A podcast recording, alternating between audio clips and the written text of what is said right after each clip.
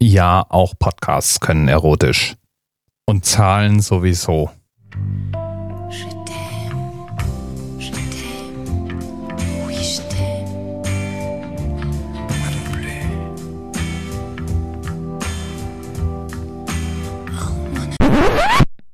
Zumindest bis man sich den Link zum Themenvorschlag von Twitter-Nutzer mir unauffällig genau angeguckt hat. Der schlägt nämlich vor, über die Sechsstellung 696 zu sprechen.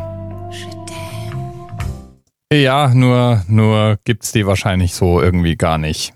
Laut dem Urban Dictionary, und dem kann man sowieso irgendwie nur die Hälfte glauben, wenn überhaupt so viel, ist 696 die Bezeichnung für eine Sechsstellung, die mit der 69er Stellung verwandt ist. 69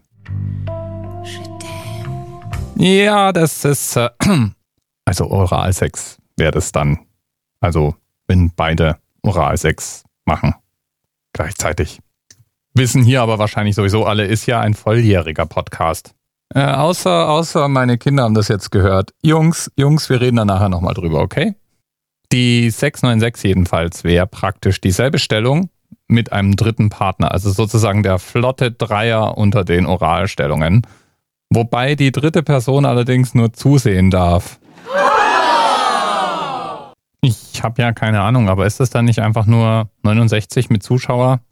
Gibst du jedenfalls die Zahl 696 und das Wort Sex in die Suchmaschine deines Vertrauens ein, dann findest du vermutlich trotzdem eine ganze Reihe von Sexratgebern, weil zum Beispiel das Kamasutra in manchen Ausgaben mehr als 696 Seiten oder Einträge hat und weil es ein Buch gibt, das 696 Tipps für ein erfülltes Sexleben auf Amazon anbietet.